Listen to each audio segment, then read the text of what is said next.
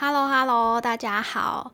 那今天其实也没有准备什么特别主题，直接哎，今天是房地合一税新制上路喽。那我就想说这一集来随便聊一下房地产，就当做闲聊，没有什么特别的主主题大范围，就是讲房地产啦。那现在的时间是二零二一年的七月一号的晚上十点三十分。那今天就是就是像刚刚讲了，那我可能就是想说聊一下最近遇到事情，或突然想到就跟大家哈拉一下。我最近啊发现有些自助客啊，他们是不是有时候很爱装投资客来问问题？不过不过通常啊，我觉得职业投资客他们心里都蛮清楚，他们自己有心中一把尺，就是他们认为投资是不等于自用的，然后投资客的。投资客客人他们买房子会比较细水长流之类，那他们通常只会问两点：第一个门牌，第二个价钱，价钱。然后通常可能就可能过个两三天，他就会回答你 yes or no，就是算是一个很有效率的客人。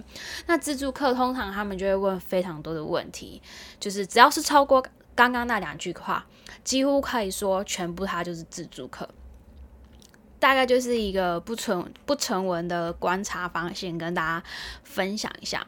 然后再来就是说，哎，现在房市呢，其实还是蛮热的嘛，对不对？就是那天呃，一个就是理财群主一个一个女生啊，她就说她才刚买没多久，他们家那边她是买台北市，然后她说他们家楼下已经开。比他现在贵十万，他应该才买一个月吧？我觉得现在就是还是蛮疯狂的时候。不过我们就来聊，哎。真的每个地方都这么会赚钱吗？真的没有赔钱的地方吗？那我今天就来聊那个台北内湖啊，有一个赔钱一条街，在那个新富街、新丰街那边，他们原本好像一瓶八十五万卖出去，之后投资客撑不住，一瓶减到一瓶减二十万卖掉，然后算一算，那个时候买的平均一间赔一千万嘛，然后加上房贷利息，有的赔到一间一千五百万，对不对？那那边的自助客呢？那边的自助客听说都是七八千万吧，都是 cash down 付现金，现金无贷款哦，实力雄厚，直接办现金买的。那就住一住，留给他的儿子啊、孙子啊，没有要买，所以他就没有那种亏钱的问题嘛。还有，我觉得就是会比较赔钱的地方，就像那种大海新市镇跟那个新庄副都行，都是赔钱，尤其像那种。大型的从化区，我觉得大家一定要三思再三思。不过，我觉得竹北的从化区真的是哦，他们真的是实力坚强啊，就是会涨，我觉得会涨。好，然后下沉，然后像桃园的小块溪，我觉得也是那个从化区哇，盖了越来越多房子这样。那一般我觉得普罗大众可能认为投资比较好的地区，就是第一个，他会去看附近的。超商，因为一间店啊，因为一间那个直营店，一间是要五六百万以上嘛，开一间。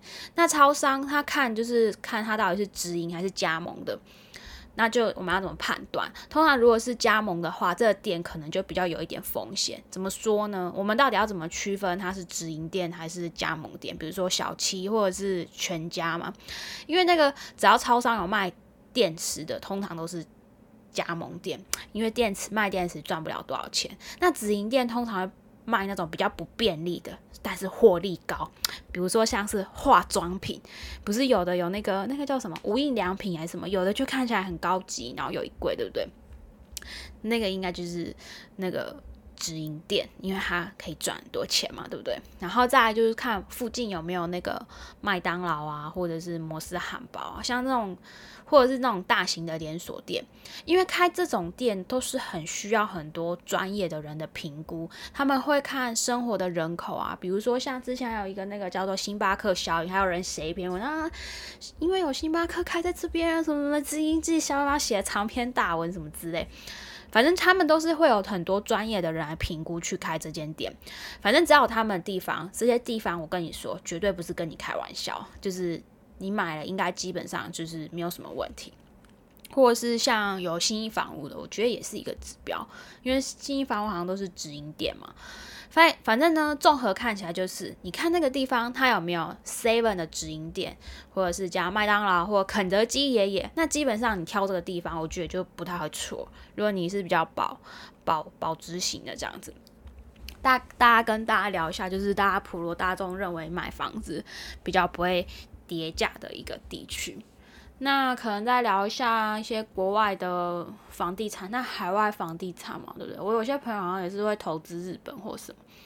那我觉得呢，像北欧啊、法国跟德国、非洲就不太适合自产，因为非洲我觉得它就是自然环境不好啊，晚上监视器坏掉都拍不到任何东西，然后人都黑，没有啦，乱讲。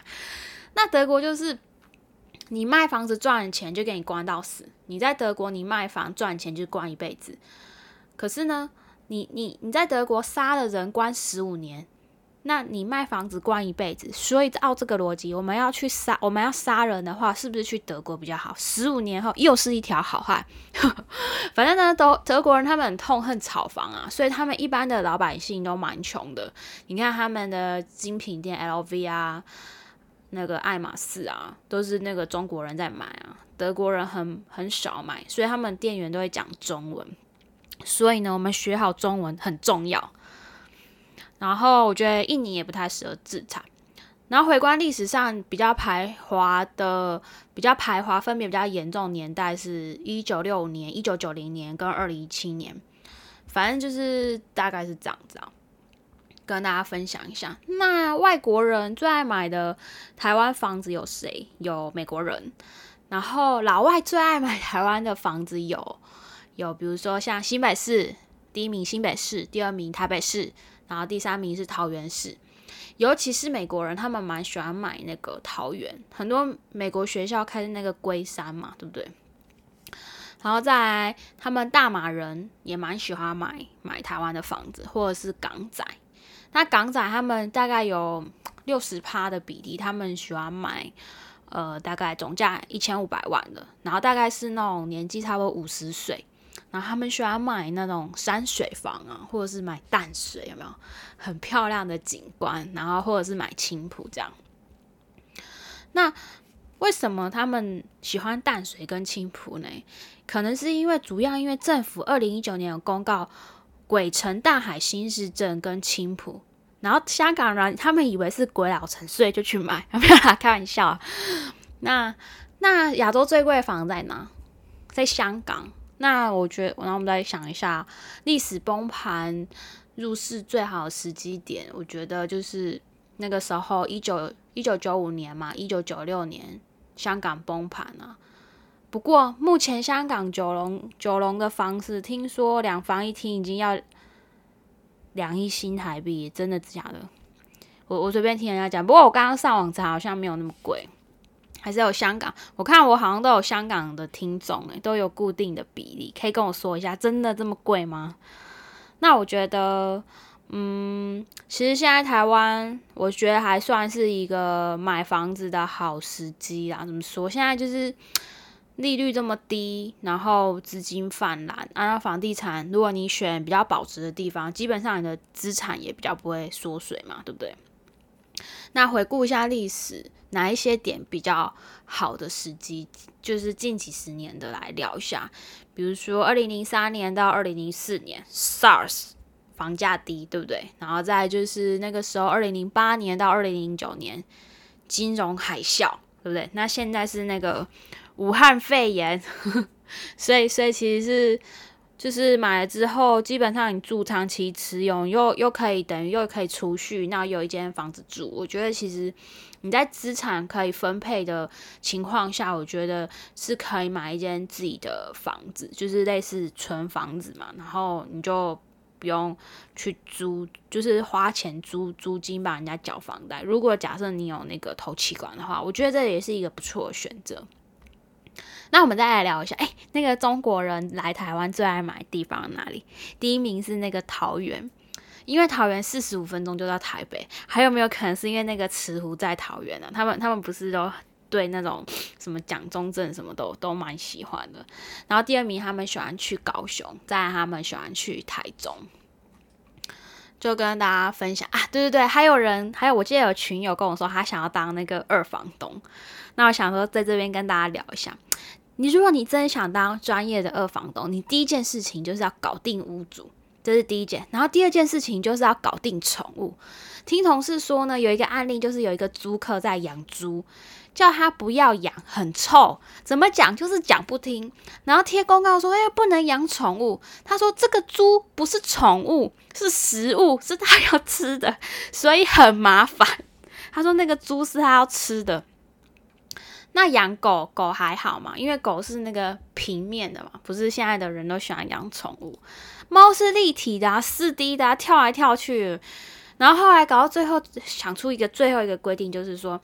每一户呢，现在养零点五只小丑，要不然厉害一点，就说你养零点八只小丑啊。反正呢，之前的故事就是说，有三个空姐啊，她分别养了三个不一样的宠物，一个养蜥蜴，一个养哈士奇，一个养蛇。然后呢，哈士奇把蜥蜴咬死了，然后蛇把哈士奇的尾巴咬断了。然后三个空姐他们原本是很要好的朋友，然后后来他们就吵成一团了。